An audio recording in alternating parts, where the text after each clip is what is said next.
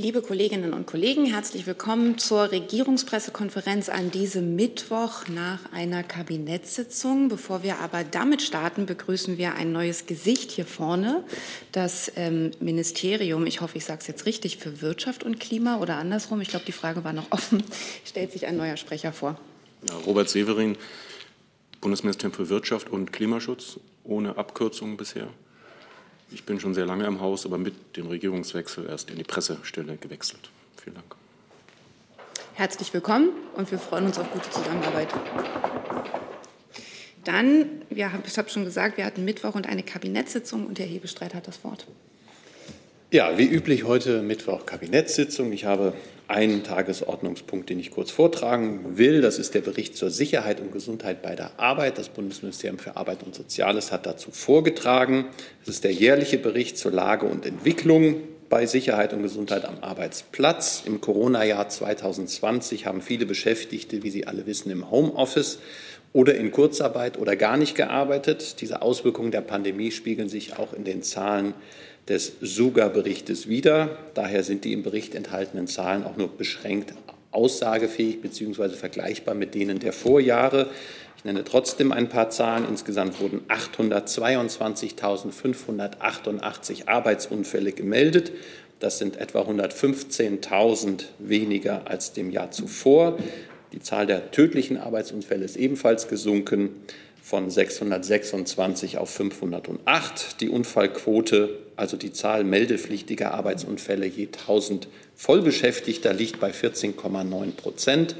Und naturgemäß ist auch die Zahl der Wegeunfälle gesunken, ähm, und zwar auf rund 154.000.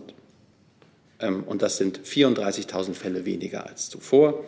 Ähm, und auch die Zahl der tödlichen Arbeits- und Wegeunfälle ist um ein Fünftel niedriger.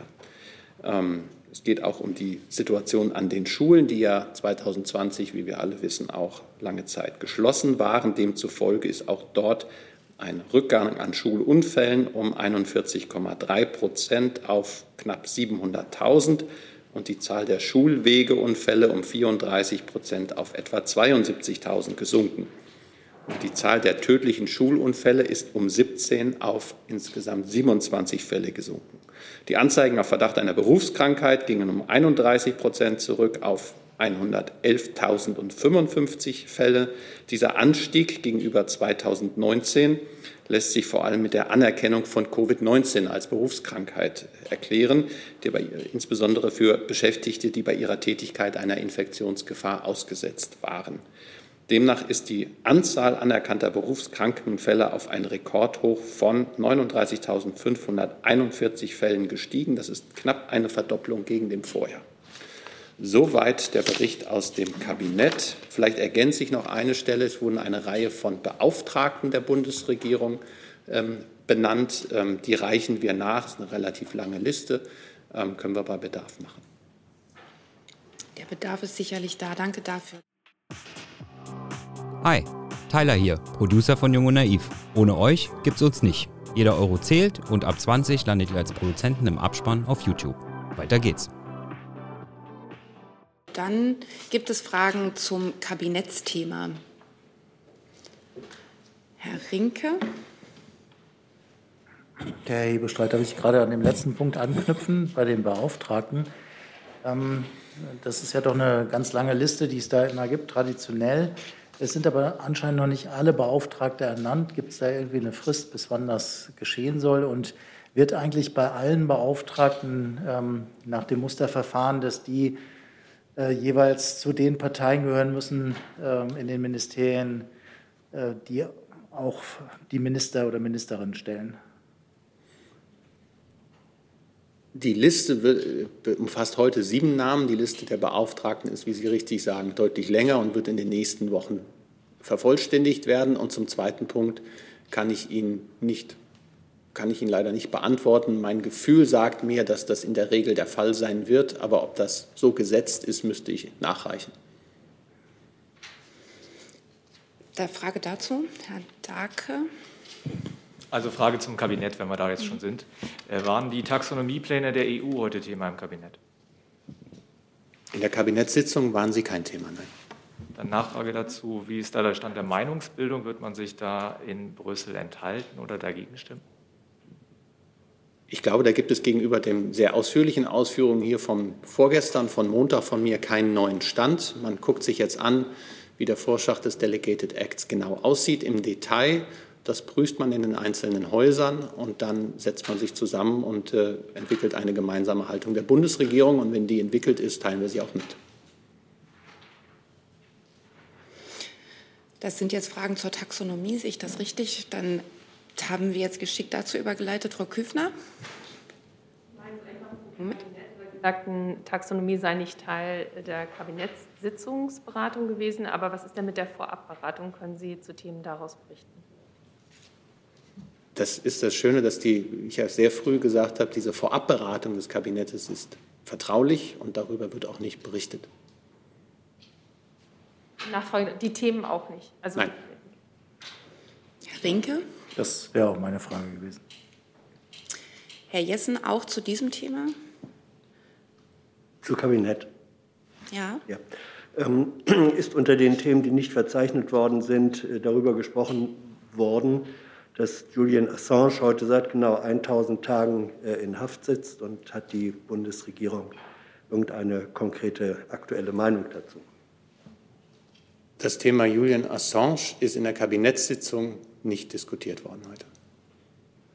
Dann wäre die Frage, äh, vor allem ans Auswärtige Amt, wenn ich das in die Richtung geben darf, äh, und vielleicht auch ans Wirtschaftsministerium, sind denn die beiden Amtsinhaber, äh, der Minister und die Ministerin, die vor einem Jahr noch gefordert haben, die sofortige Freilassung Julian Assange als Bestandteil eines fairen Verfahrens immer noch dieser Meinung. Als wir das letzte Mal fragten, vor etwa drei, vier Wochen, hieß es, man kenne in den Häusern die Urteilsbegründung noch nicht, könne deswegen nicht sagen.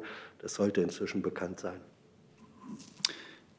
Ähm, ich glaube, Herr Jessen, es gibt schon einen etwas neueren Stand, den ich Ihnen auch schon auf Ihre Frage mitgeteilt hatte vor na, drei Wochen, äh, als ich Ihnen darüber berichtet habe, dass die Außenministerin ähm, bei ihrem bei ihrer Teilnahme am Treffen der G7-Außenministerinnen und Außenminister in Liverpool am Rande dieses Treffens äh, mit der britischen Außenministerin über diesen Fall gesprochen hat. Äh, das ist ein Fall, der äh, international ähm, viele Menschen bewegt. Und das ist auch ein Fall, ähm, an dem die Außenministerin äh, interessiert ist. Und deswegen hat sie auch das Gespräch mit ihrer britischen Amtskollegin, wie gesagt, in Liverpool dazu gesucht. Im Übrigen möchte ich wirklich noch mal auf das verweisen, was ich Ihnen, ähm, es ist jetzt, glaube ich, tatsächlich drei Wochen her, gesagt habe, auch zum Stand des Verfahrens. Will das Wirtschaftsministerium ergänzen? Dazu kann ich nichts ergänzen. Herr Minister Habeck hat sich dazu geäußert. Ähm, dazu kann ich keinen neuen Sachstand vermitteln in dieser Frage. Dann würde ich beim Thema Kabinett noch mal zurückspringen auf das Thema Beauftragt. Es gibt nämlich die Bitte online vom zum einen ARD Hauptstadtbüro und auch von Maidudin EPD, doch die Beauftragten, die benannt wurden, bitte zu nennen, wenn das möglich ist. Das mache ich natürlich sehr gerne. Es sind ja auch nur sieben. Fange ich an bei Dr. Franziska Brandner, die für die Dauer der Amtszeit als parlamentarische Staatssekretärin beim Bundesministerium für Wirtschaft und Klimaschutz als Sonderbeauftragte der Bundesregierung für die Umsetzung der, oh, jetzt muss ich das, Extractive Industries Transparency Initiative in Deutschland benannt wird. Äh, Anna Christmann, Mitglied des Deutschen Bundestages, wird die Koordinatorin der Bundesregierung für die deutsche Luft- und Raumfahrt der parlamentarische Staatssekretär beim Bundesministerium für Wirtschaft und Klimaschutz, was noch keine Abkürzung hat, äh, Michael Kellner wird Beauftragte für den Mittelstand. Claudia Müller wird Koordinatorin der Bundesregierung für die maritime Wirtschaft und Tourismus. Luise Amtsberg wird zur Beauftragten für Menschenrechtspolitik und humanitäre Hilfe im Auswärtigen Amt. Ähm, dann gibt es noch Sven Lehmann, parlamentarischer Staatssekretär im Bundesministerium für Familie, Senioren, Frauen und Jugend, wird Beauftragter für die Akzeptanz sexueller und geschlechtlicher Vielfalt, in Klammern Queer-Beauftragter. Und dann gibt es noch die ähm, für das Amt des Beauftragten für Religions- und Weltanschauungsfreiheit der Bundesregierung wird im Bundesministerium für wirtschaftliche Zusammenarbeit und Entwicklung Frank Schwabe beauftragt. Das waren alle sieben. Danke dafür. Frau Abbas dazu. Ja, ich habe dazu noch ähm, eine Frage. Nach unseren Informationen soll es auch einen Rückführungsbeauftragten der Bundesregierung äh, geben, ähm, der mit unkooperativen Herkunftsländern über Abschiebungen ähm, verhandeln soll. Wo soll diese Stelle angesiedelt werden? Wird das im Bundesinnenministerium sein oder im Auswärtigen Amt? Beziehungsweise können Sie etwas zu dieser Stelle sagen? Wird es die geben? Und wenn ja, wo? Also im Bundesinnenministerium liegen im Moment keine Informationen darüber vor, dass der Themenbereich äh, zu bedienen ist, ist klar. Es gibt seit Jahren im BMI einen Stab, der sich mit Rückkehrfragen beschäftigt. Aber ob es einen Beauftragten dafür geben soll, das kann ich im Moment nicht beantworten. Okay, danke. Keine Nachfrage. Weitere Fragen zu dem Thema sehe ich auch nicht mehr. Dann würde ich in den Bereich weiterer Fragen, die mir teilweise vorab auch schon Themenbereiche signalisiert wurden, einsteigen. Erstes Thema Corona. Ich sage dann schon mal, was noch auf der Liste steht. Es ist unter anderem Telegram, Ukraine, ich starte mal beim Themenkomplex Corona mit einer online eingereichten Frage von Rebecca Bärheide, Deutsches Ärzteblatt. Wie sieht der Zeitplan für die MPK am 7. Januar aus? Wann beginnt die Sitzung und welche Zusammensetzung ist geplant? Ich glaube, da gab es Montag noch keine Antwort. Vielleicht gibt es jetzt eine. Ich glaube, die Zusammensetzung der Ministerpräsidentenkonferenz, die ist klar. Das sind die Ministerpräsidenten und Ministerpräsidenten der 16 Bundesländer und die Bundesregierung unter Führung des Bundeskanzlers. Und ähm, ähm, die Sitzung ist terminiert für Freitag, Beginn 13 Uhr. Wenn Sie mich jetzt fragen, wann sie zu Ende sein wird und wann die Pressekonferenz ist, kann ich Ihnen das leider nicht sagen. Das liegt an, in der Natur der Dinge. Ähm, schauen wir mal. Dann machen wir im Saal weiter. Frau Abbas. Ähm, ja, wird es vor der MPK noch eine Stellungnahme des Expertenrates geben? Und äh, wenn, ja, wenn ja, wann? Das weiß ich tatsächlich nicht. Ich habe mich das auch gefragt. Der Expertenrat tagt vertraulich. Das hat er gestern getan. Ich habe heute Medienberichte wahrgenommen, wonach es für morgen eine noch Stellungnahme angekündigt worden ist. Das kann ich nicht bestätigen. Das heißt nicht, dass die nicht kommt, aber der Expertenrat macht das unabhängig. Und insofern müssen wir das abwarten. Nachfrage? Ich hätte noch eine ergänzende, eine andere Frage zu Omikron. Also, dann, dann würde ich erstmal, dann nehme ich Sie gerne wieder auf die Liste, genau. gehe aber erstmal in der anderen Liste okay. weiter. Der nächste ist Herr Besicke. Ja, vielen Dank. Das ist eine Frage zum Thema Corona-Schutzmasken. Da hatten wir ja anfangs der Pandemie eine Knappheit. Deswegen wurde ähm, die Herstellung auch in Deutschland subventioniert. Und mittlerweile ist es aber so, dass die chinesischen Masken wohl circa 5 Cent günstiger sind, weswegen die deutschen Masken quasi hier auf Halde liegen und man weiter in China kauft. Die Frage ist also, warum werden die deutschen Masken nicht gekauft, äh, wenn die doch ursprünglich mal doch subventioniert wurden? Danke. Wer kann darauf antworten? Das Gesundheitsministerium? Also ähm, wie gesagt, zurzeit werden ja äh, unsererseits keine Masken weiter angekauft. Ähm, der Maskenankauf bzw. die Versorgung ähm, erfolgt ja durch die Einrichtungen selbst. Insofern kann ich Ihnen da jetzt im Augenblick äh, keine Angaben dazu machen.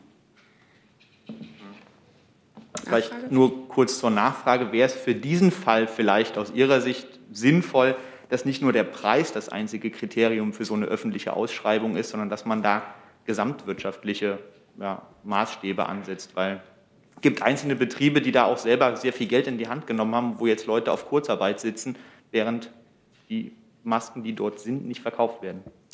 Kann ich Ihnen jetzt äh, so ad hoc tatsächlich nicht beantworten. Gegebenenfalls müsste ich das nachreichen und äh, eventuell müssten sich da auch noch mal einige Ressorts dazu abstimmen. Ich mache im Saal weiter bei Frau Wolf vermutlich an das BMG. Ich habe noch mal eine Frage zur Wirksamkeit bzw. Aussagekraft der Selbsttests beim Nachweis von Omikron. Da gab es ja Daten aus den USA. Zuletzt äh, haben Sie darauf verwiesen, dass es Empfehlungen in Deutschland gibt, diese Tests durch, also dass sie durchaus wirksam sind bei Omikron. Der Gesundheitsminister wollte sich dahingehend noch mal informieren. Haben Sie dazu einen neuen Stand? Nee, aktuell habe ich dazu tatsächlich keinen neuen Stand. Ähm, gegebenenfalls müsste ich auch das noch mal nachreichen. Ja.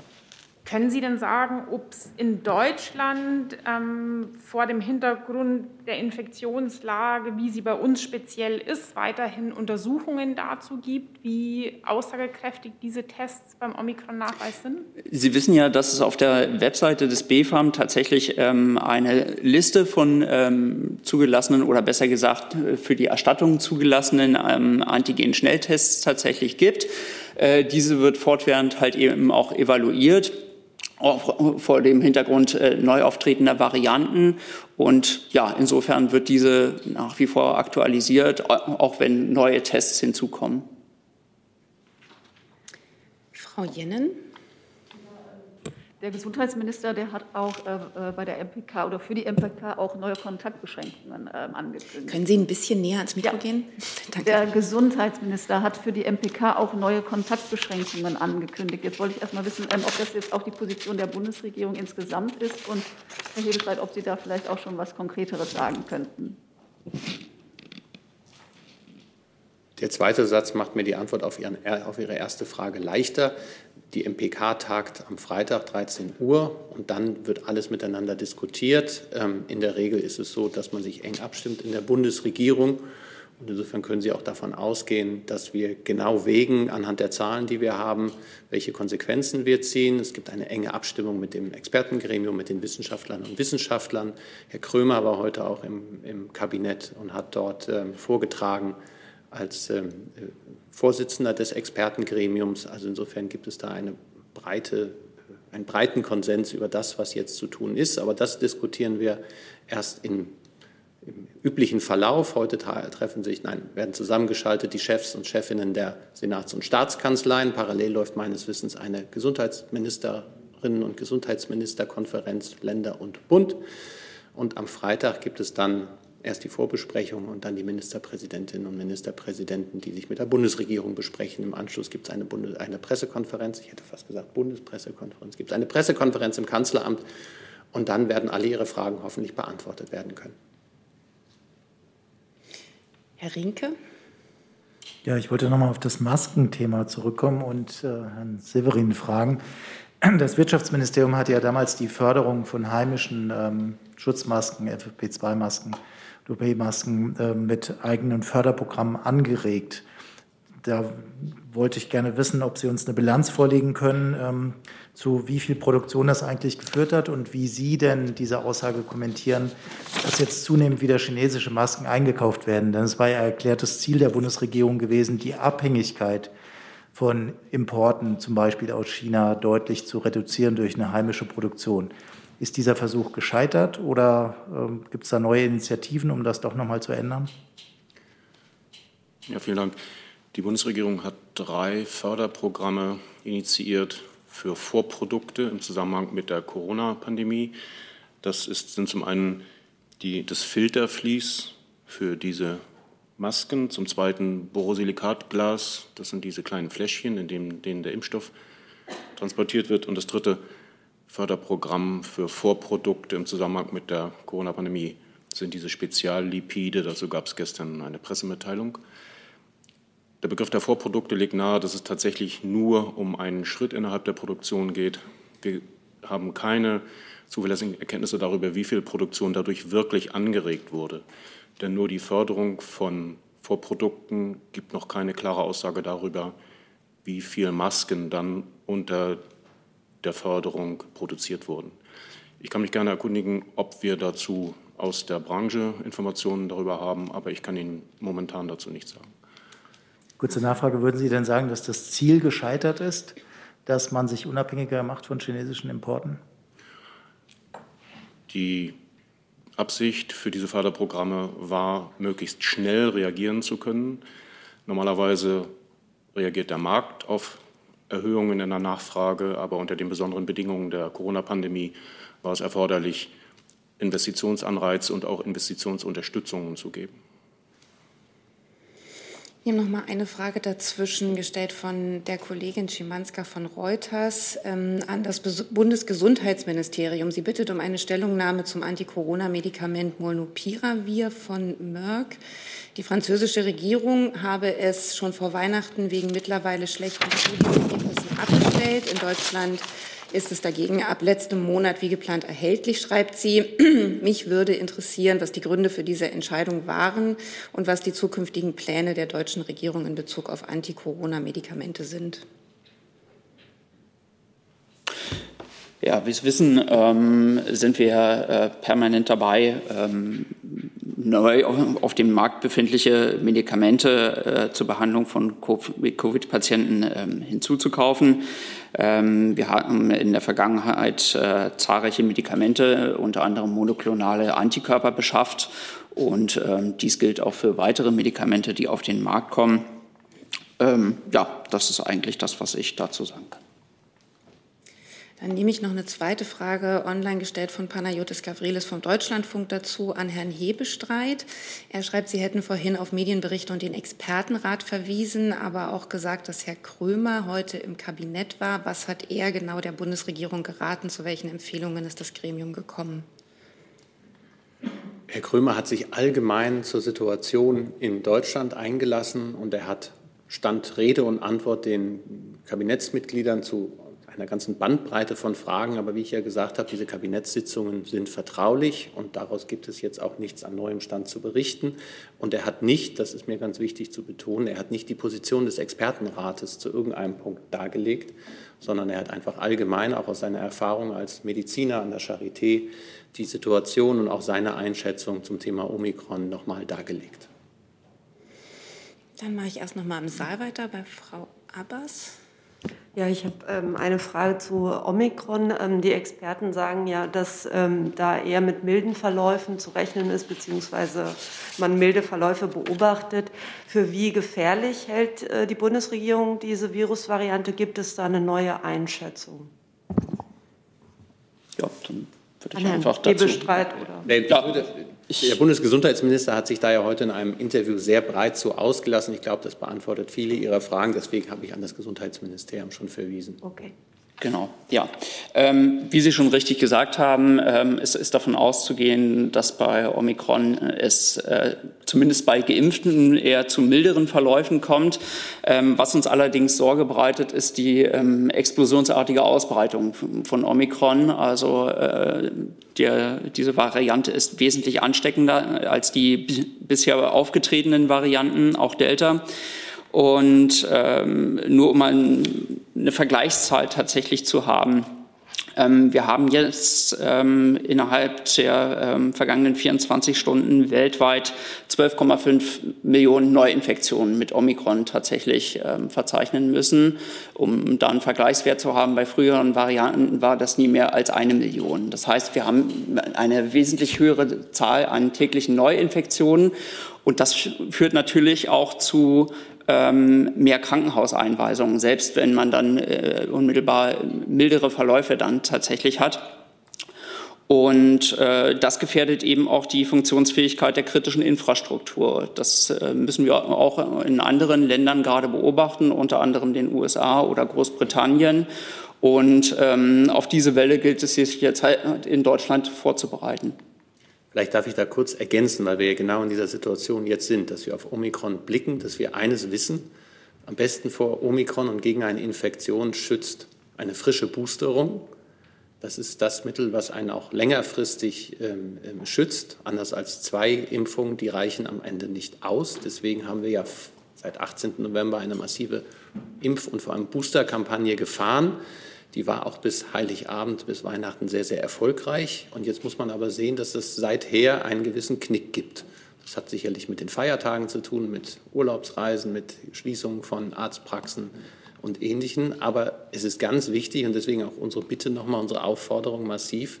Wer es noch nicht getan hat, lassen Sie sich boostern, holen Sie sich diese dritte Impfung. Das ist ein Schutz, der Sie über die nächsten Wochen und Monate, mehrere Monate, wirklich schützt.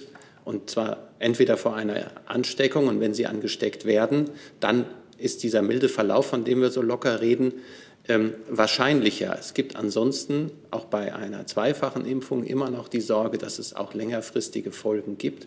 Und wir haben bisher nicht verlässliche Daten, was mit ungeimpften passiert, die Omikron erhalten. Das liegt auch daran, dass wir im internationalen Vergleich an gewissen Stellen bei den Impfungen hinterherhinken.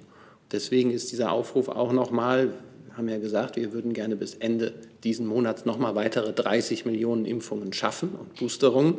Dann hätten wir einmal alle Geimpften geboostert. Das wäre ein großer Schritt, um auch die Belastung für die kritische Infrastruktur im Griff zu behalten. Da auch noch mal ein Appell an alle, diese Möglichkeiten zu nutzen. Der Impfstoff dafür ist vorhanden. Das hat der Bundesgesundheitsminister und viele andere immer wieder betont. Das ist tatsächlich ein Schutz. Wenn jetzt der mildere Verlauf, von dem wir ja eben, eben auch schon mehrfach gehört haben, das ist jetzt kein Pappenstiel. Das ist nicht so dramatisch wie vielleicht die, die, die schlimmsten Delta-Varianten, aber das ist immer noch eine schwere Erkrankung und man ist krank und man fällt aus für eine ganze Weile. Und deswegen ist da auch ähm, es nicht auf die leichte Schulter zu nehmen. Ich glaube, so kann ich auch das, was ich heute im Kabinett gehört habe, von mehreren Experten zusammenfassen. Nachfrage. Nachfrage. Ähm, war es angesichts dieser Einschätzung der explosionsartigen Ausbreitung so klug, ähm, die Testpflicht ähm, für Geboosterte an einigen Stellen ähm, wegfallen zu lassen? Und überlegt man, ähm, sie wieder einzuführen, etwa in, in Restaurants? Solche Überlegungen kenne ich nicht und insofern. Aber war es sinnvoll, ähm, sie wegfallen zu lassen? Da ich keine Überlegungen kenne, sie wieder einzuführen, halte ich es, gehe ich davon aus, dass man das für sinnvoll hält, ja. Ja, dem, dem kann ich mich tatsächlich anschließen. Ähm, Grundlage dafür ist ja dann halt eben, sind auch entsprechende Untersuchungen seitens des RKI zur ähm, Transmissionswahrscheinlichkeit von geimpften Personen. Und ähm, gerade bei Geboosterten sehen wir eine deutliche Verringerung der Transmissionswahrscheinlichkeit, also wenn diese sich selbst äh, möglicherweise infiziert haben, auch andere zu infizieren. Ich habe auf der Liste zum Thema Corona noch die Kollegin dort, dann noch mal Herrn Rinke, Frau Küfner und Frau Wolf und auch noch online weitere Fragen. Ich würde, weil ich noch, Herr Jessen, ich würde dann die Liste zum Thema Corona damit gerne bewenden lassen, weil ich wirklich noch eine Reihe anderer Themen angemeldet bekommen habe. Ähm, nehme jetzt mal zwei Fragen, die online gestellt wurden, zusammen, weil bei beiden geht es äh, mehr oder weniger um die Diskussion, ähm, was die Verkürzung der Quarantänezeit angeht. Boris Reitschuster fragt, das Gesundheitsministerium, auf welchen wissenschaftlichen Erkenntnissen beruht der Vorschlag, dass bei dreifach geimpften Menschen die Quarantänezeit ohne Test verkürzt werden soll? Ähm, und Panayotis Gavrilis vom Deutschlandfunk fragt zur Corona-Warn-App. Äh, er schreibt, wer eine rote Kachel hat, bei dem bleibt sie 14 Tage in der App vermerkt. Ist geplant, diesen Zeitraum zu verkürzen und die, und die Implementierung eines negativen Tests zu ermöglichen, damit die Warn-App wieder auf grün springt. Ja, vielleicht zur, zur ersten Frage von Herrn Reitschuster. Dazu hat sich ja ähm, Herr Minister Lauterbach heute im RD-Interview geäußert. Ähm, die äh, angedachte Verkürzung der Quarantäne basiert auf wissenschaftlichen Erkenntnissen zur ähm, Generationszeit. Also wie lang ist die Phase, in der sich das Virus im Körper ausbreitet und die Phase, in der ein Mensch tatsächlich auch ähm, ansteckend ist. Bei Omikron ähm, ist diese Generationszeit viel kürzer. Und insofern ähm, lässt sich da halt eben tatsächlich auch bis zu einem gewissen Grad die Quarantänezeit verkürzen. Zur zweiten Frage ähm, der ähm, Corona-Warn-App. Ähm, bislang ist da jetzt keine Verkürzung dieses Zeitraums angedacht. Äh, Hintergrund des Ganzen ist ja auch äh, wenn Sie jetzt eine solche Warnmeldung haben, müssen Sie ja nicht irgendwie automatisch in Quarantäne, sondern Sie sollen sich natürlich selbst beobachten, entwickeln Sie Symptome ähm, und, und Sie sollten sich entsprechend auch testen lassen. Insofern, wenn Sie eine solche rote Warnmeldung haben, ist das ja auch ein, ähm, eine Indikation dafür, dass Sie diesen ähm, Test, also beispielsweise auch einen PCR-Test, kostenlos vornehmen lassen können. Insofern gibt es da jetzt keine Pläne, diesen Zeitraum zu verkürzen. Dann machen wir im Saal weiter auf der von uns aus gesehenen rechten Seite. Guten Tag, Corinna Budras von der FAZ. Ähm, ich hätte eine Frage zum Thema ähm, Quarantäne. Nur eine kurze Verständnisfrage. Wenn ich das richtig verstanden habe, sind ja die Quarantäneregeln eigentlich Ländersache. Ne? Also dient das, ähm, also einerseits die Frage, dient dieses Treffen äh, am Freitag auch einer gewissen Vereinheitlichung? Und wenn das so ist, wie groß ist denn die Spreizung derzeit? Also können Sie da irgendwelche Angaben machen? Also offensichtlich scheint es ja da unterschiedliche Regelungen zu geben. Ähm, dazu kann ich Ihnen tatsächlich keine Angaben machen. Aber ja, deshalb ähm, trifft man sich natürlich. Ich kann jetzt dieses, äh, die Gespräche da äh, natürlich nicht vorwegnehmen. Aber Ziel des Ganzen ist schon, dass man zu einem einheitlichen Verständnis halt eben tatsächlich kommt. Aber diese Gespräche, wie gesagt, kann ich da jetzt einfach nicht vorwegnehmen. Und also zu den unterschiedlichen Regelungen in den Ländern, das, also Müsste ich Sie leider bitten, sich da an die Länder zu wenden, ja. Ich glaube, an der Stelle muss man auch noch mal, da kommt mit Omikron eben ein neuer Faktor hinzu. Bisher ist es, die 14-Tage-Regel war ja auch aufgrund der wissenschaftlichen Erkenntnisse, wie lange es dauert, bis Delta nicht mehr ansteckend ist, wenn man so will. Das, was das Gesundheitsministerium ja ausgeführt hat, ist, dass Omikron schneller sich ausbreitet, aber dann schneller in Anführungszeichen auch wieder abklingen kann. Und dann muss man sich auch noch überlegen, das haben wir ja auch in der Vergangenheit hier gemacht, dass wir die kritische Infrastruktur im Blick haben müssen. Wenn Sie nach England oder in die USA gucken, weiß man, was passieren kann, wenn diese starken Infektionszahlen unabhängig vom Krankheitsverlauf dafür sorgen, dass die Leute nicht zur Arbeit gehen können, sondern sich in häuslicher Quarantäne aufhalten sollen, ob sie jetzt Kontaktpersonen sind oder sogar Infizierte. Und dass man an dem Punkt auch insbesondere für diejenigen, die in der kritischen Infrastruktur sind, eine Regelung findet, die gesundheitlich zumutbar und zuverlässig ist und trotzdem diese Aufrechterhaltung ermöglicht. Und darum geht es jetzt im Augenblick und deshalb guckt man sich diese Quarantäneregeln neu an. Und das wird am Freitag auch Thema bei der Ministerpräsidentenkonferenz sein. Herr Rinke? Ja, auch nochmal eine Frage zu Omikron an Herrn Gülde. Ähm, Sie haben ja auf die starke Ausbreitung eben hingewiesen. Können Sie uns sagen, ob Omikron äh, mittlerweile dominant ist in Deutschland oder in Teilen von Deutschland? Weil es gibt ja einige Bundesländer, Berlin zum Beispiel, die gemeldet haben, äh, dass es hier schon dominant sei. Also was ist der Kenntnisstand, was die gesamte Bundesrepublik angeht? Ja, zurzeit gehen wir von einem ähm, Omikron-Anteil von 25 Prozent äh, deutschlandweit aus.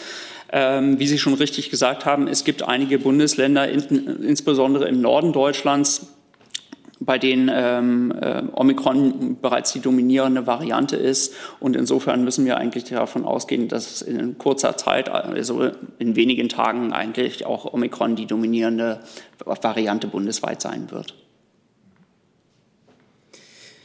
Eine Frage nehme ich jetzt online noch mal dazwischen. Hans von Burchardt von Politico fragt mit Blick auf die französische Ratspräsidentschaft. Er schreibt, aus Paris sei zu hören, dass wegen der Covid-Situation erwogen wird, keine Minister zu den informellen EU-Ministertreffen in Frankreich zu schicken, beziehungsweise nur virtuell teilzunehmen.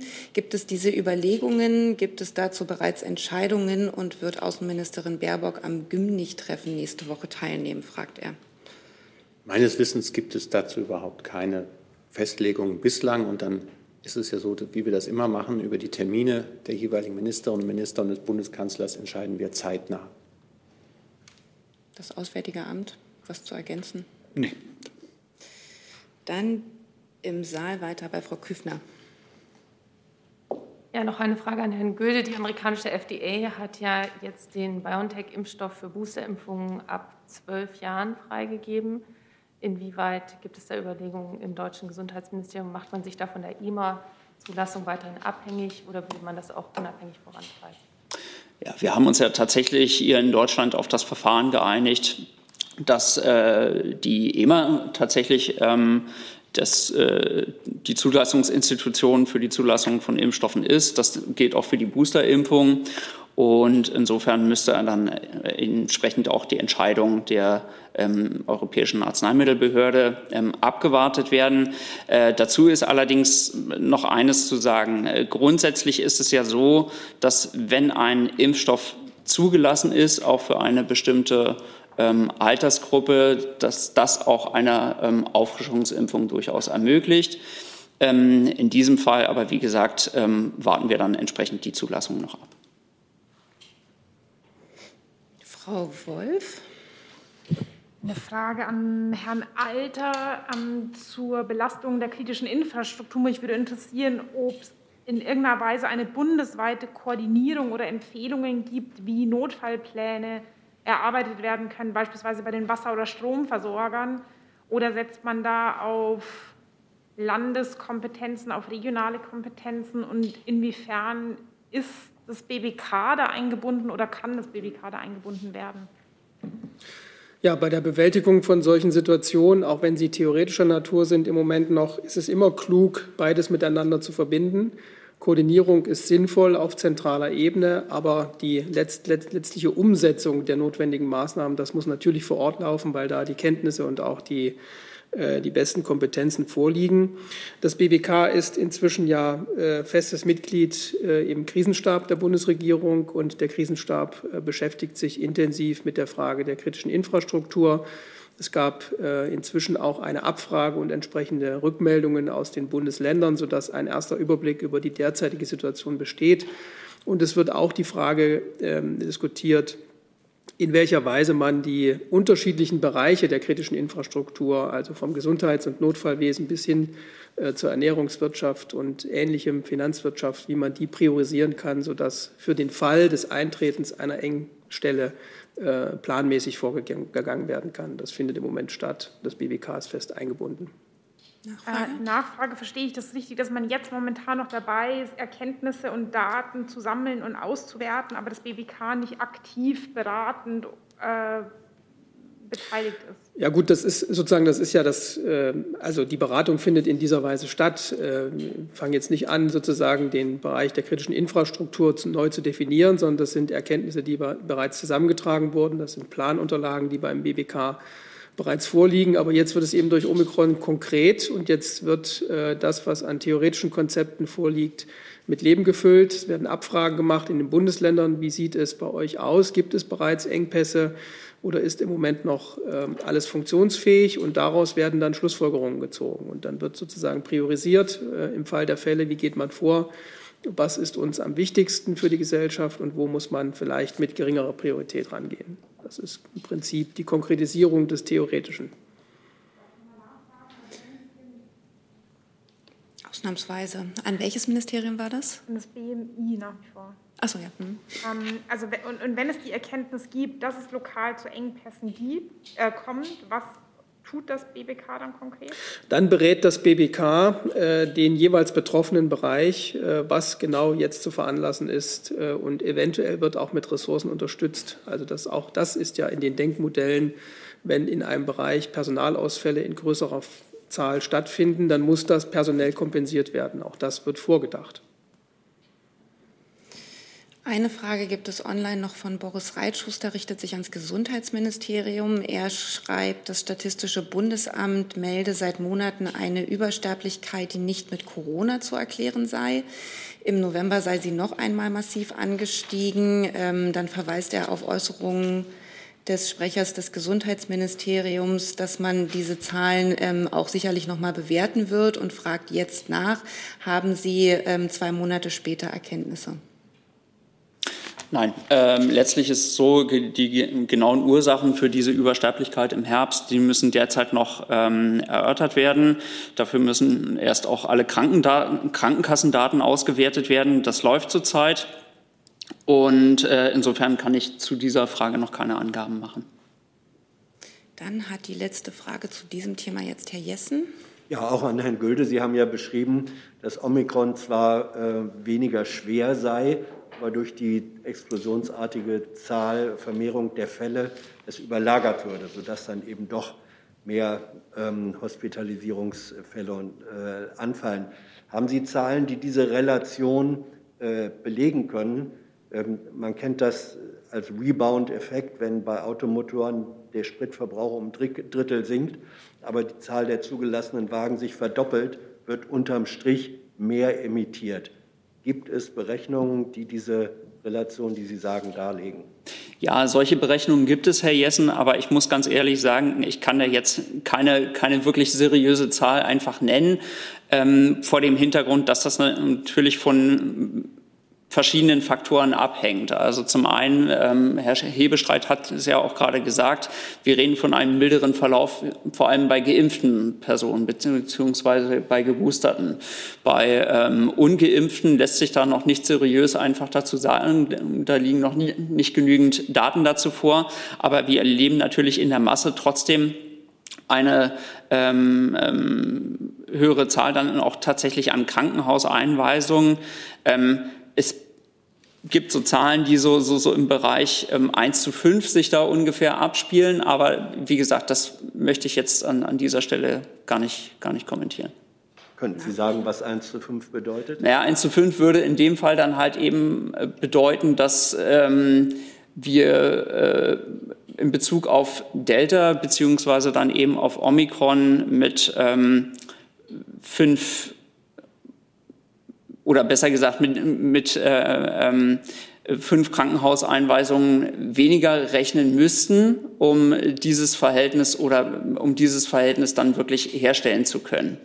Also wenn wir jetzt wirklich eine geringere Wahrscheinlichkeit hätten, dass ähm, Menschen ins Krankenhaus müssen, dann würde halt eben die äh, kritische Infrastruktur ähm, dadurch gefährdet werden. Also wir reden jetzt immer tatsächlich davon, ab wann ist die kritische Infrastruktur gefährdet.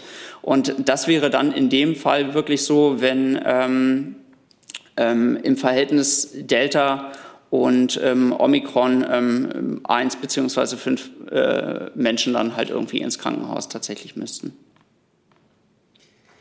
Dann würde ich jetzt das Thema gerne wechseln. Das nächste Stichwort lautet Ukraine. Ich beginne mal mit Fragen, die online äh, gestellt wurden, gehen beide äh, in die ähnliche Richtung. Tim Braune von der Rheinischen Post erkundigt sich nach dem geplanten Besuch ähm, des außenpolitischen Beraters Plötner nach Mos Moskau fragt, was erwartet die Bundesregierung vom Moskau-Besuch zur Ukraine? Ist ein zeitnahes Treffen im Normandie-Format auf Spitzenebene denkbar? Und ergänzend kommt noch die Frage der Nachrichtenagentur TASS. Könnten Sie sagen, was genau auf der Tagesordnung stehen wird? Also ich glaube, da kann ich es relativ kurz machen. Äh, Jens Plötner ist in Moskau zu Gesprächen. Darüber, was da auf der Tagesordnung steht, ist natürlich Vertraulichkeit vereinbart. Das gilt genauso für die Erwartungen. Wir sind sehr froh, dass es zu diesen Gesprächen kommt. Dass sich, äh, vorher hat man sich ähm, Frankreich und Deutschland mit der ukrainischen Seite über eine Videokonferenz äh, verständigt, zusammengeschaltet. Und jetzt ist man vor Ort in Moskau und spricht dort mit dem russischen Counterpart. Und wir haben mehrfach ja hier betont, dass wir hoffen, die Situation in der Ukraine und im, im benachbarten Ausland, sage ich mal vorsichtig, ähm, zu deeskalieren. Wir haben immer wieder gesagt, es soll eine politische Lösung geben und äh, wir bemühen uns darum, dass alle miteinander sprechen, die miteinander sprechen sollen. Und insofern ist das ein erster Punkt. Wir haben weitere. Für den 12. Januar ist das, der NATO-Russland-Rat ähm, äh, anberaumt. Da wäre auch ein weiteres Gremium. Die OSZE soll auch widersprechen und ähm, auch das Außenministerium ist da sehr agil und insoweit ähm, ist das das, was wir zu diesem Zeitpunkt sagen wollen und können. Fragen dazu hier im Saal? Frau Küfner? Ähm, ich habe eine Frage an Herrn Hebestreit und Herrn Boger. Die Außenministerin ist ja nach Washington aufgebrochen und hat gesagt, dass klar sein muss, dass es einen Preis haben muss, das Handeln äh, Russlands. Auf welcher Ebene wird denn eine Liste von Sanktionen, möglichen Sanktionen gerade besprochen? Also diese Äußerung, ähm, ich glaube, vergleichbare Äußerungen kennen Sie auch äh, vom Bundeskanzler aus den vergangenen Wochen. Ähm, das ist in der, in der Tat ein Thema, äh, an dem wir innerhalb der Bundesregierung und eben auch mit den Partnern äh, in Europa und auch mit den transatlantischen Partnern schon seit einigen Wochen im Gespräch sind. Das ähm, ist auch sicherlich Thema der Gespräche der Außenministerin jetzt in Washington. Und äh, da hat die Außenministerin auch sehr deutlich gesagt, ähm, entscheidend ist, dass wir als Partner, auch als transatlantische Partner, dazu an einem Strang ziehen. Vielleicht noch von mir ergänzend, ich glaube, Sie können immer davon ausgehen, dass wir eng, vertrauensvoll und partnerschaftlich in dieser Bundesregierung zusammenarbeiten. Und auch in dieser sehr besonderen Frage tun wir das. Darf ich noch eine Nachfrage stellen? Mhm. Herr Burger, Sie hatten vor einigen Wochen vor Weihnachten ähm, auf meine Frage, ob andere Formate angedacht sind, außer dem Normandie-Format, darauf verwiesen, dass das Ziel weiterhin bleibt, zum Normandie-Format zurückzukehren. Jetzt sehen wir sehr viele andere Formate. Sind Sie damit diesem Ziel näher gekommen oder haben, ist der Eindruck des Außenministeriums, man ist weiter davon entfernt? Die Außenministerin hat vor Aufbruch nach Washington auch gesagt, es gibt jetzt eine ganze Reihe von verschiedenen Gesprächen. Ich paraphrasiere jetzt in verschiedenen Formaten, aber entscheidend ist ja, dass wir in all diesen verschiedenen Gesprächen dieselbe gemeinsame Botschaft senden.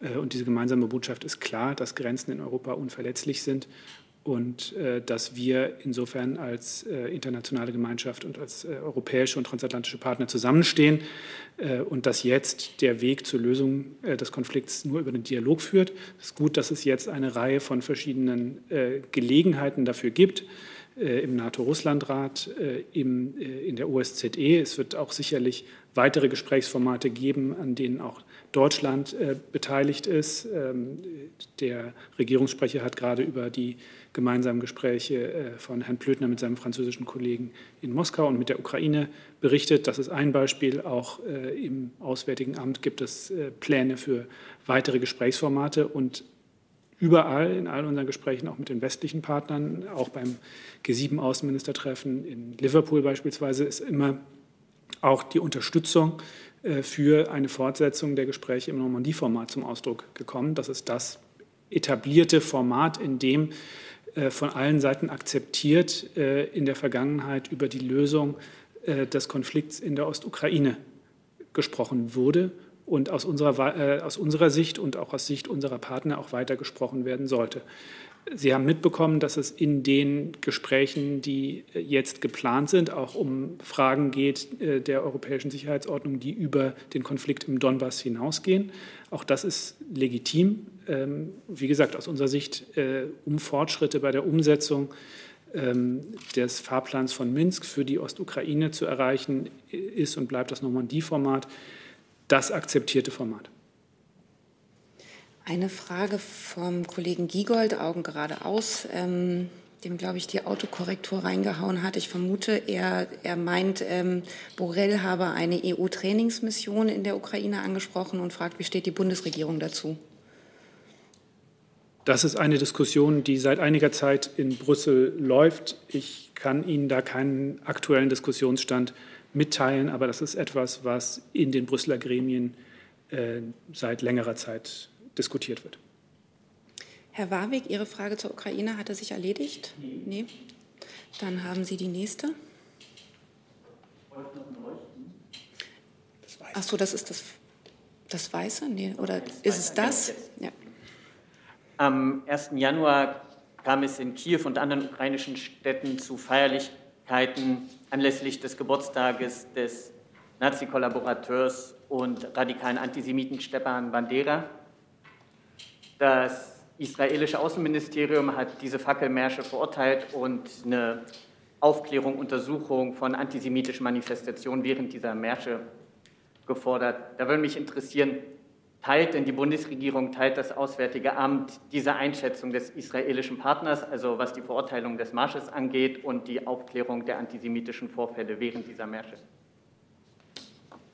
Die Bundesregierung verurteilt und stellt sich gegen jede Form von Antisemitismus und gegen jede Glorifizierung ähm, der Verbrechen der Nazis. Ich kann Ihnen ergänzend sagen, dass wir natürlich auch die von der Organisation ukrainischer Nationalisten teilweise unter Leitung Banderas begangenen Verbrechen, äh, insbesondere an Zivilisten, äh, verurteilen. Ein erheblicher Anteil, das muss man im Kopf behalten, an diesen Verbrechen wurde in Kollaboration mit deutschen Besatzungstruppen begangen. Nachfrage?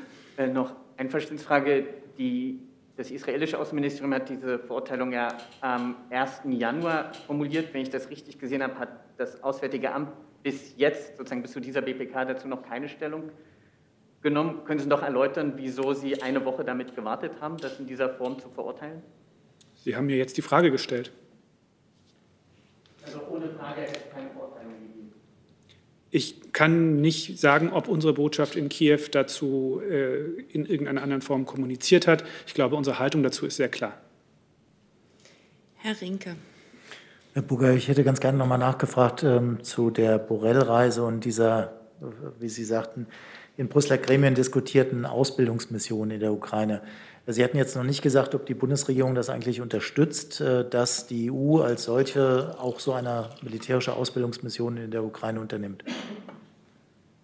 Wie gesagt, das ist etwas, was derzeit äh, in Brüssel diskutiert wird, ähm, wo äh, natürlich auch die Frage ist, was überhaupt Parameter dafür sein können. Und insofern ist es da jetzt auch noch zu früh, über eine Positionierung der Bundesregierung zu sprechen.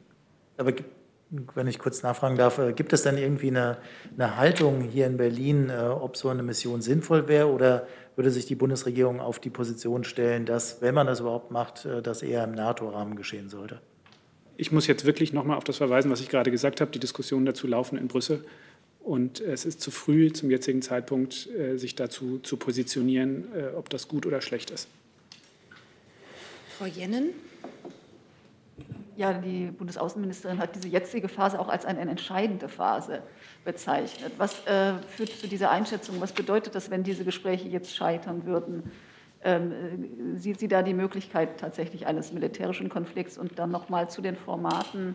Ähm, ist äh, eines der, der verschiedenen Formate dann eventuell auch ein direktes bilaterales Gespräch zwischen Scholz und Putin? Also ich möchte jetzt nicht ähm, Antworten auf hypothetische Fragen geben, was wäre, wenn. Äh, die Außenministerin hat darauf hingewiesen, dass jetzt eine ganze Reihe von wichtigen Gesprächen anstehen. Äh, ich werde jetzt auch nicht nochmal wiederholen, welche das sind. Das äh, haben wir, glaube ich, äh, alle parat. Ähm, und natürlich ist es wichtig, dass es bei diesen Gesprächen gelingt, äh, den Einstieg in äh, ja, konstruktive Lösungen zu finden. Äh, daran arbeiten wir, daran arbeitet die Außenministerin jetzt bei ihren Gesprächen äh, in den USA. Es ist auch eine ganze Reihe von weiteren Gesprächen auch der Außenministerin in Vorbereitung. Ähm, das ist das, was ich Ihnen zum jetzigen Zeitpunkt dazu sagen kann. Zu Terminen des Bundeskanzlers äh, wird Herr Hebestreit sicher gleich das sagen, was er bei solchen Fragen meistens sagt. Soll ich sagen oder können Sie es merken? Zu gegebener Gelegenheiten alles weitere. Weitere Fragen zu dem Thema sehe ich nicht. Dann hat Herr Darke ein neues Thema. Vielleicht sagen Sie vorher kurz, ähm, an welches Ministerium das geht, falls ein Sitzplatzwechsel. Richtet sich an BMI und BMJ. Ja, dann brauchen wir. Äh, geht um Telegram-Recherchen von. Warten, äh, warten Sie kurz, bis sich die Kollegin hat umsetzen können.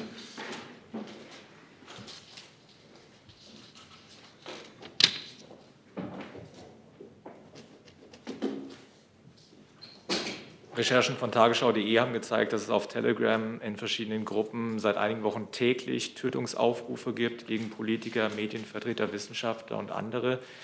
Ähm, ist das aus Ihrer Sicht jetzt Grund, da nochmal gegen Telegram verstärkt vorzugehen?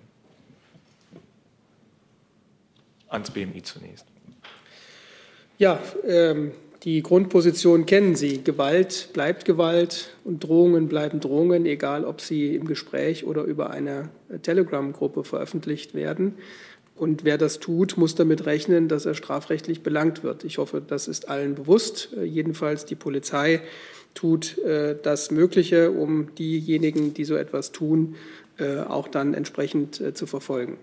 Ähm, wir haben hier vor einigen Wochen schon ähm, bekannt gegeben, dass wir der Auffassung sind, dass Telegram unter die Regelungen fällt, die ähm, äh, bestimmte Pflichten für die Anbieter vorsehen. Und äh, das Justizministerium kann vielleicht noch ergänzen zum aktuellen Stand.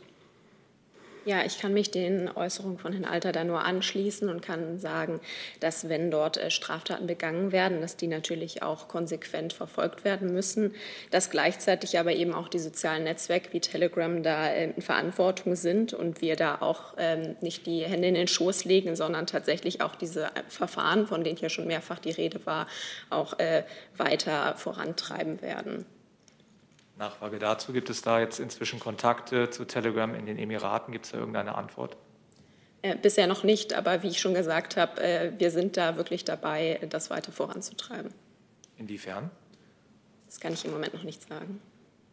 Wenn ich noch einen Satz ergänzen darf, äh, wir sind ja, wir müssen das Thema ja aus verschiedenen Perspektiven betrachten. Das eine ist sozusagen äh, das behördliche äh, Vorgehen äh, in Bezug auf den Anbieter des Kommunikationsdienstes und das andere ist das behördliche Vorgehen gegen diejenigen, die Bedrohungen und also über Telegram veröffentlichen oder Drohungen aussprechen. Und es gibt diese Fälle, die kennen Sie auch. Dass der prominenteste Fall war der mit der Drohung gegen den sächsischen Ministerpräsidenten Kretschmer. Ähm, also die Behörden sind durchaus aktiv und versuchen über diese öffentlichen Inhalte auch an die dahinterstehenden Personen heranzukommen. Und dann gibt es eben auch nicht immer Festnahmen, aber zumindest Identitätsfeststellungen, die Voraussetzung dafür sind, dass man Strafverfahren einleiten kann. Boris Reitschuster fragt online, ähm, geht ans Justizministerium, an Telegram habe sich selbst der Kreml die, die, die Zähne ausgebissen, schreibt er. Wie wollen Sie das effektiver machen als der Kreml?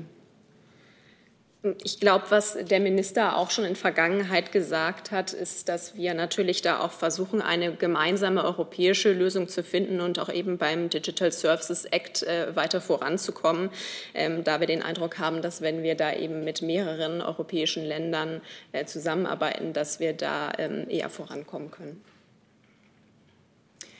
Weitere Fragen dazu sehe ich nicht. Dann nehme ich ein neues Thema online gestellt von Heitam Ayash. Die Frage geht ans Innenministerium. Er fragt, will die Bundesinnenministerin die Islamkonferenz wiederbeleben und wenn ja, wann? Ähm, der Dialog mit den Religionsgemeinschaften ist der Bundesinnenministerin wichtig, äh, nicht nur aus ihrer eigenen politischen Erfahrung, die sie mitbringt, sondern insbesondere auch, weil das äh, Thema Religionsgemeinschaften auch im Koalitionsvertrag an mehreren Stellen äh, Platz gefunden hat. Ähm, die bisherige Form des Dialogs war die Islamkonferenz. Ob es dabei bleibt oder ob dieser Dialog in einer Weise weiterentwickelt wird, das ist noch offen. Dafür ist es im Moment noch sehr früh. Aber man kann, glaube ich, jetzt schon sagen, allein aus dem äh, Auftrag, den die Regierung sich im Koalitionsvertrag selbst gegeben hat, wird der Dialog zu den Religionsgemeinschaften, äh, auch zu den Muslimen, sicherlich fortgeführt werden. Dann gab es hier im Saal, achso, jetzt frage ich, gucke ich erstmal weitere Fragen zu diesem Thema, sehe ich nicht. Dann hat der Herr Warweg noch mal ein neues Thema. Auch an Sie die Bitte, dass Sie sagen, an welches Ministerium das geht. Verteidigungsministerium.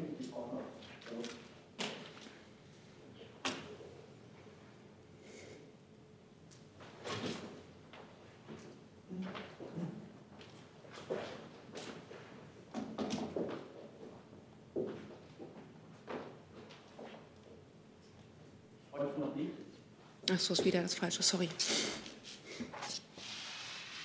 Ähm, die Bundeswehr hat noch letztes Jahr die Herstellung von Vektordaten in hoher Auflösung für das Gebiet der Russischen Föderation in Auftrag gegeben. Mit Vektordaten kann man detailliertes Kartenmaterial oder auch Geoinformationssysteme erstellen, die unter anderem auch Befahrbarkeit des Terrains etc. umfasst. Da würde mich interessieren, aus welchem Grund gibt die Bundeswehr die Herstellung dieser Vektordaten in Auftrag, eingedenk, dass sie ja eigentlich als Verteidigungsarmee konzipiert wurde. Also aus welchem Grund braucht man diese Vektordaten der Russischen Föderation?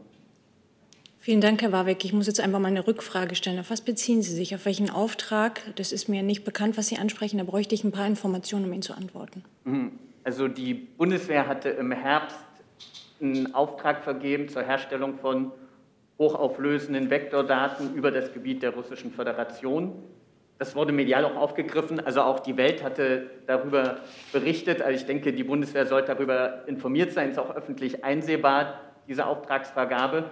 Mich hat einfach nur interessiert, aus welcher Motivation heraus braucht eine Verteidigungsarmee detaillierte Vektordaten der Russischen Föderation.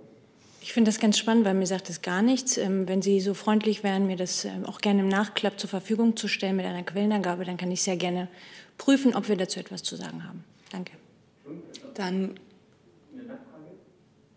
naja, ich glaube, das war jetzt tatsächlich eher, Sie können gerne gleich nochmal eine Nachfrage stellen, aber ich glaube, ich wollte jetzt gerade darauf hin zu sagen, dass eine Nachlieferung, dass Sie das vielleicht bilateral besprechen oder eine Nachlieferung an den BPK-Verteiler vielleicht eine sinnvolle Sache wäre. Aber Gut, stellen aber ich Sie habe nochmal äh, als Verständnisfrage, also man kann nicht alles wissen, aber sozusagen eine öffentliche Auftragsvergabe, die auch öffentlich einsehbar ist, über die auch schon Medien, ich hatte gesagt, unter anderem die Welt hatte auch darüber berichtet, dass Sie mir jetzt sagen. Herr Warwick, Sie wollten eine Nachfrage stellen. Ja, jetzt jetzt gerade wiederholen Sie einfach Ihr, jetzt wiederholen Sie gerade Ihre Frage von vorhin. Also ja, vielleicht können Sie einfach kurz die Nachfrage stellen, weil ich habe noch eine ganze Reihe anderer Themen. Wir nähern uns der Stunde. Ich will einfach ein bisschen auf die Tube drücken, damit die anderen Kollegen Dann auch zu ihrem Recht kommen. Bilateralen. Alles gut. Alles klar. Also ich bleibe auch noch mal dabei. Für mich gibt es da bilateral gar nichts zu klären. Wenn Sie eine Frage haben ans Ministerium, dann können Sie das gerne auch an den Verteiler äh, richten.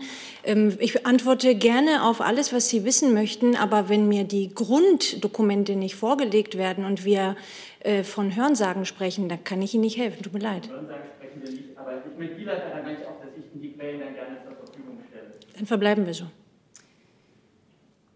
Dann wechsle ich das Thema, weil weitere Fragen sehe ich dazu jetzt auch nicht mehr. Ähm, Nochmal außenpolitisches Thema, Frage von Anton Dolgonov von TASS. Äh, Thema ist Kasachstan.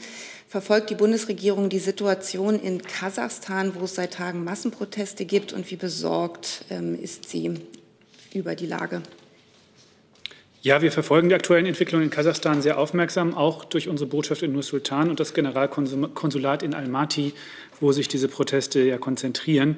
Unsere Vertretungen sind natürlich in fortlaufendem Kontakt mit ihren Kontakten in Regierungen und auch in der Zivilgesellschaft. Und äh, wir stimmen uns auch eng mit unseren europäischen Partnern dazu ab, einschließlich einer gemeinsamen Reaktion der EU auf die jüngste Entwicklung.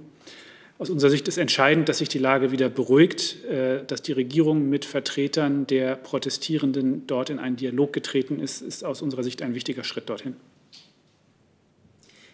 Weitere Fragen dazu sehe ich nicht. Dann noch mal ein neues Thema. Ich bin mir nicht sicher, welches Ministerium antworten kann, äh, tippe aber auf Wirtschaft.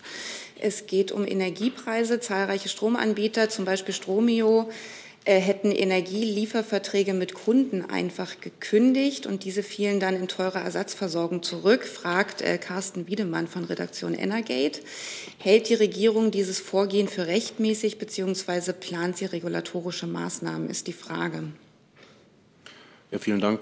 Im Energiewirtschaftsgesetz ist vorgesehen, dass für Versorgungsgebiete sogenannte Grundversorger festgelegt werden, die die Kunden aufnehmen, die von ihren eigenen Versorgungsanbietern nicht mehr versorgt werden können. Die werden regelmäßig festgelegt, wer der Grundversorger ist. Und in einigen Fällen ist es jetzt dazu gekommen, dass Kunden auf die Grundversorgung zurückgebracht worden sind. Und ja, das ist das, was ich dazu sagen kann. Die Frage. Preisgestaltung. Ah, dann wechseln wir mal kurz den Platz. Also ich kann es nochmal wiederholen. Die Frage war vor allen Dingen, hält die Regierung das Vorgehen für rechtmäßig und ob es regulatorische Maßnahmen gibt, die geplant sind? Ja, also wir sehen nicht die Notwendigkeit, das momentan neu zu regeln, aber wir verweisen vor allen Dingen darauf, äh, der Kollege hat die Ersatz- und Grundversorgung angesprochen, in der die betroffenen Kunden und Kunden dann fallen.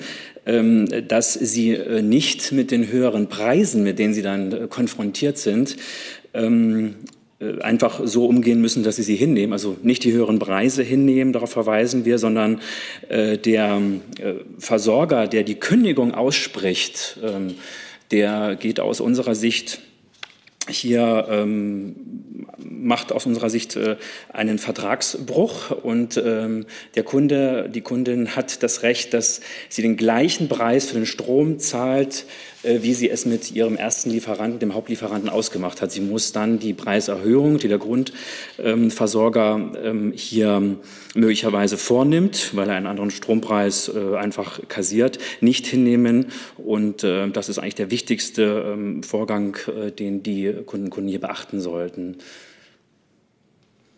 Dann danke ich dafür. Das war jetzt für den Kollegen, der uns online zuguckt, das Ministerium für Umwelt und vor allen Dingen jetzt auch Verbraucherschutz, richtig? Und richtig, genau. Ganz äh, aus ähm, Sicht des Verbraucherschutzministeriums, ja. Herr Rinke dazu. Ja, Herr Haufe, vielleicht können Sie es noch ein bisschen genauer erläutern, weil das ein interessanter Punkt ist. Also wem gegenüber können die Kunden dann diese Forderung stellen? Denn es geht ja auch um Unternehmen, die Konkurs gegangen sind. Äh, also muss das dann aus der Konkursmasse bedient werden. Und äh, würde der Staat, falls da kein Geld mehr zur Verfügung steht, einspringen, um den Kunden dann diesen alten Preis zu garantieren? Also erst einmal ist das äh, innerhalb der Geschäftsbeziehung zu klären, also zwischen dem Stromkunden und ähm, seinem Stromlieferanten, der hier eine Kündigung ausgesprochen hat. Und ähm, dieser ähm, Stromlieferant ist ähm, verpflichtet, dem Kunde eine Schadensersatzleistung zu ähm, zahlen, wenn dies eben, äh, wenn der Kunde eben einen höheren Strompreis letztlich zahlen muss. Ähm, er, halt, er hätte hier einen doppelten Schaden. Einerseits hat er den Schaden, dass er seinen Stromlieferanten verliert, ist ein Vertragsbruch entstanden und gleichzeitig hat er den Schaden, dass eben der äh, Preis plötzlich äh, gestiegen ist, den er nie ausgemacht hat. und da kann er eine Schadenersatzforderung stellen gegenüber dem Stromlieferanten, der ursprünglich mit ihm den Vertrag hatte. Ähm, was jetzt Überlegungen betrifft, ähm, ob wir uns hier jetzt einschalten, ähm, der Staat sich einschaltet mit Ausgleichszahlungen, ähm, dazu ähm, kann ich jetzt momentan keine Angaben machen, aber bisher gibt es diese Überlegung nicht.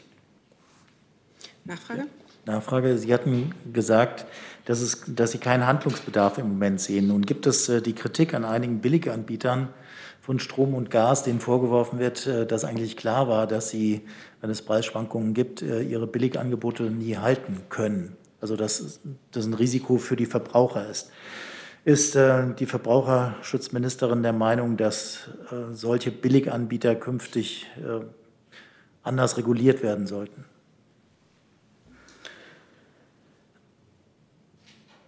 Also ich kann erstmal nur darauf verweisen, dass die Verbraucherzentralen selber ja immer wieder darauf hingewiesen haben, dass solche Billiganbieter durchaus ähm, Berechnungen vornehmen, die eben vielleicht eben nicht wirklich vertraulich und dauerhaft seriös sind. Ähm, ähm, darauf das ist eigentlich keine, keine, keine neue ähm, Erkenntnis. Darauf haben, wie gesagt, gerade Verbraucherzentralen immer wieder hingewiesen. Ähm, was jetzt Ihre Frage anbetrifft, ob wir hier eine Regulierungslücke sehen, das ist, glaube ich, eine Frage, die nicht nur unser Haus betrifft, sondern eben auch das ähm, für die energiezuständige BMWK. Das müsste dann sicherlich noch besprochen werden. Aber ich kann momentan dazu keine Auskunft geben, ob wir jetzt diese schwerwiegende Regulierungslücke, wie es teilweise heißt, wirklich ähm, besteht. Das müssten wir noch mal nachreichen. Dürfte die Frage dann weiterreichen? Ans BMWI? Ja, durch die Erhöhung der, durch die volatilen Gaspreise und nachfolgend die volatilen Energiepreise sind auch neue Erkenntnisse entstanden über das Funktionieren dieser Märkte, über das Reagieren auf erhöhte Nachfrage und ob daraus ein Regulierungsbedarf besteht, das muss dann diskutiert werden. Dazu gibt es noch keine Erkenntnisse. Weitere Fragen dazu sehe ich nicht. Dann noch eine Frage online gestellt. Es bleibt aber bei Energieversorgung. Herr Buschow? Ja? Ich hätte doch noch eine Frage doch zu noch? dem Thema. Dann. Ähm, Und zwar an Herrn Hebestreit. Es wurde ja in der Regierung auch ähm, diskutiert, dass man einen Ausgleich zahlt für gestiegene ähm, Gaspreise vor allem. Nun ist es so, dass nicht nur Firmen kaputt gehen, sondern dass, äh, wenn Gasverträge auslaufen, die Kunden in diesem Jahr, im Februar stehen wohl viele Neuberechnungen für Verträge an, vor der Situation stehen, dass äh, die Gasrechnungen sich möglicherweise verdreifachen könnten. Plant die Bundesregierung deswegen über diese angedachten 100 Euro, die es ja mal gab, ähm, hinaus weitere Hilfen zur Verfügung zu stellen für Personen, die speziell von diesen extremen Steigerungen betroffen sind? Zum jetzigen Zeitpunkt kann ich Ihnen da nichts Befriedigendes, Befriedigendes darauf antworten. Wir beobachten natürlich die Situation sehr genau. Sie haben den, die Planung der Bundesregierung auch präzise beschrieben. Ob man darüber hinaus noch tätig werden muss, das ist zum jetzigen Zeitpunkt nicht absehbar. Aber ich nehme das gerne noch mal auf und mit. Ähm, und sollte es da einen neuen Stand geben, teile ich ihn auch gerne mit. Hi, hier ist Tyler, ich filme das Ganze. Hier ist Thilo, ich äh, stelle dir die Fragen. Hier ist Hans, ich achte aufs Protokoll und stelle fest, wir sind unter drei. Heimliche Info nur für euch. Gar nicht so heimlich, kann man in den Infos lesen, wie man uns unterstützen kann. Nämlich per PayPal oder Überweisung. Weiter geht's. Dann sehe ich jetzt keine Fragen mehr dazu und nehme noch die Frage von Erika Solomon, ähm, Financial Times. Ich vermute wieder Wirtschaft, das Wirtschaftsministerium, lass mich aber gern wieder belehren. Ähm, sie schreibt, die KfW hat UNIPA eine Kreditlinie von bis zu zwei Milliarden Euro gewährt und fragt, ist das das erste Mal, dass so eine staatliche Kreditgarantie für ein Energie- bzw. Versorgungsunternehmen vereinbart wurde? Ich kann bestehen, bestätigen, dass die KfW eine Kreditlinie für das Unternehmen Uniper ähm, gegeben hat. Ähm, die Uniper hat dazu eine Ad-Hoc-Mitteilung verschickt am 4.1. um 20.15 Uhr, wo genau dargelegt wird, worin der Bedarf besteht. Ich habe leider keine Erkenntnisse darüber, ob das schon öfter passiert ist. Ich müsste das nur, wenn dazu Erkenntnisse vorliegen, würde ich das nachreichen. Gerne, ja, gerne über uns an den ganzen Verteiler. Weitere Fragen dazu sehe ich nicht. Mir wurden auch bislang keine weiteren Themen signalisiert. Ich schaue jetzt noch mal in den Saal. Das sehe ich nicht. Dann danke ich. Ja, dann nehmen wir die noch gerne mit. dem Gesundheitsministerium.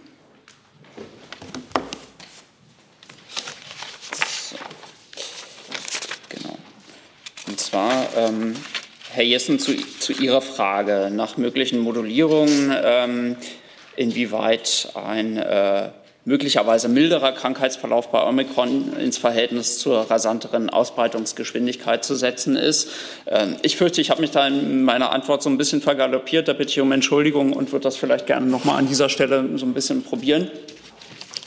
Und äh, zwar, es bleibt halt eben dabei, es ist jetzt zurzeit nicht äh, seriös zu sagen, inwieweit äh, ein solches Verhältnis gezeichnet werden kann, weil das auch von unterschiedlichen Faktoren abhängig ist.